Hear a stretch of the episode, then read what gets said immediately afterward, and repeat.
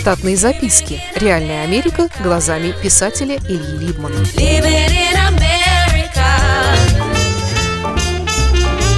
Кое-что про охоту на оленей в Штатах.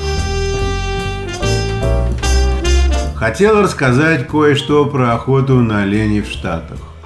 Буквально в первый год жизни там, в начале октября, мой супервайзер в компании вызвал меня к себе в офис через громкоговоритель. Это была очень дурная примета.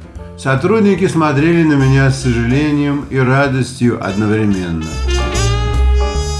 В то время я был еще почти безответным собеседником, за исключением синкопированного кивания головой в случаях понимания собеседника. Думаю сейчас, что это многих устраивало на моей работе.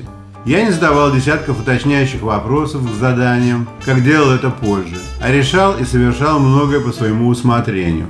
Руководству и в голову не приходило, что был какой-то вопрос, когда оно видело исполненную работу. К сожалению, для некоторых мое познавание и использование языка было в противофазе с отношением ко мне руководством.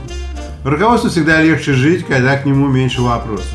Короче, я был как умная собака. Моим супервайзером в тот год был некто Фрейзер. Затрудняюсь сказать, было это имя или фамилия. Все его звали Фрейзер. Он всегда сидел, полуразвалившись в кресле-гамаке с потушенной сигарой в уголке рта. Думаю, что курить ему не стоило вообще, потому что разговаривал он как запыхавшийся бульдог. К тому же Фрейзер сопел независимо от ничего. Вообще-то он был своего рода гением электроники. За это его держали главным инженером. Наша компания изготавливала электронные приборы для контроля и управления процессов со сверхвысокими температурами. Приборы были для разных заказчиков и должны были отличаться схемами.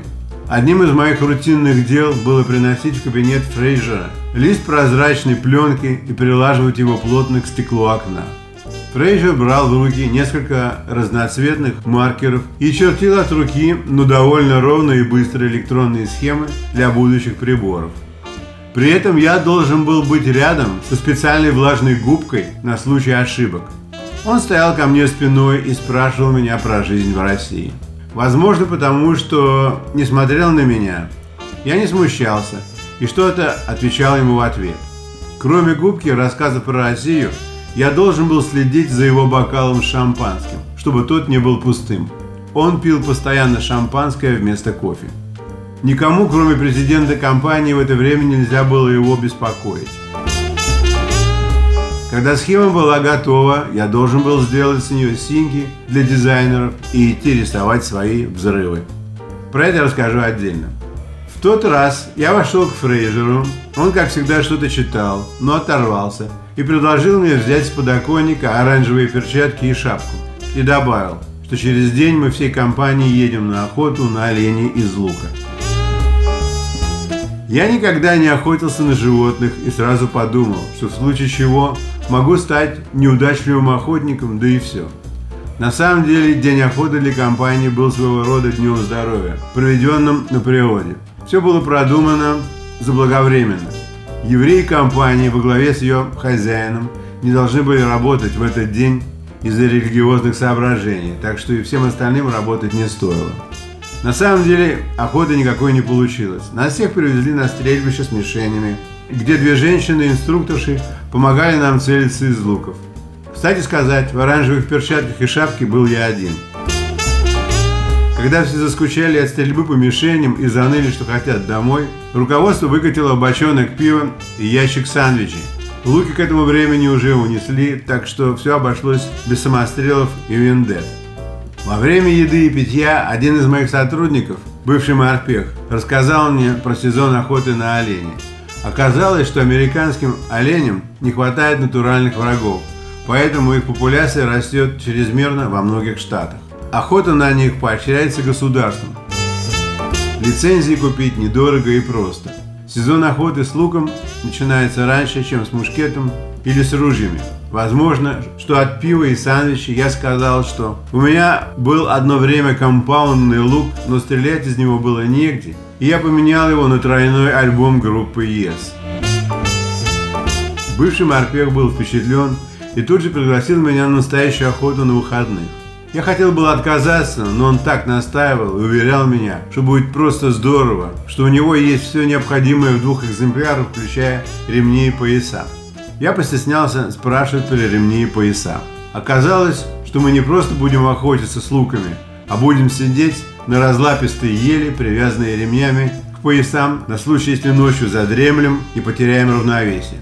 Кроме того, Дэвид добыл оленей секреции, которые он побрызгал под нашим деревом. Разумеется, что пить и курить и ругаться матом было нельзя, а нужно было напиться крепкого кофе заранее и ждать, когда похотливые олени-самцы придут под дерево.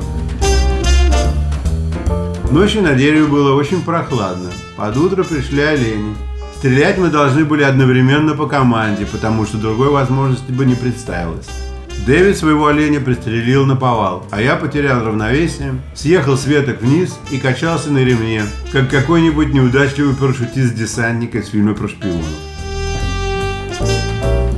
Меня с дерева сняли, охота в принципе удалась. Дэвид отвез своего оленя свежевать на ферму, а по дороге домой мы заехали попить кофе в какую-то придорожную харчевню. Несмотря на ранний час, парковка около нее была забита паркетниками и фургончиками. На крышах многих из них были привязаны олени туши. В харчевне было явное оживление, связанное с удачной охотой. Люди сидели компаниями и громко делились впечатлениями о содеянном.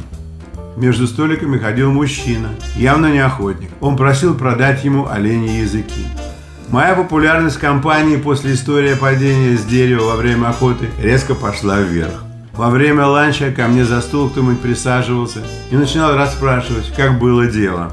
Со временем мой ответ стал чеканным и лаконичным, типа «Поскользнулся, упал, очнулся, гипс». Поскользнулся, потерял сознание, так. очнулся, гипс. Все. Тем временем мясо оленя состарили до нужного качества и прислали его Дэвиду почты в ящике, нарезанном на ровные стейки. Дэвид раздал их сотрудникам и мне. Оленя мясо на вкус довольно нейтральное, без приправ. И скорее на любителя. Охота на оленей с ружьями начинается в неделю праздника Дня Благодарения и длится пару недель в зависимости от штата. Штатные записки. Реальная Америка глазами писателя Ильи Либмана. Читайте книги русского писателя современной Америки Ильи Либмана. В них живо и не скучно описываются нестандартные ситуации, происходившие с бывшими гражданами Советского Союза на фоне американского урбанистического ландшафта. Повести «Алиса» с Райкой, «Второе дыхание», «Время апельсина» и «Малыш 21 века» можно приобрести в интернет-магазине «Литрес» или на сайте писателя читаливы.ру.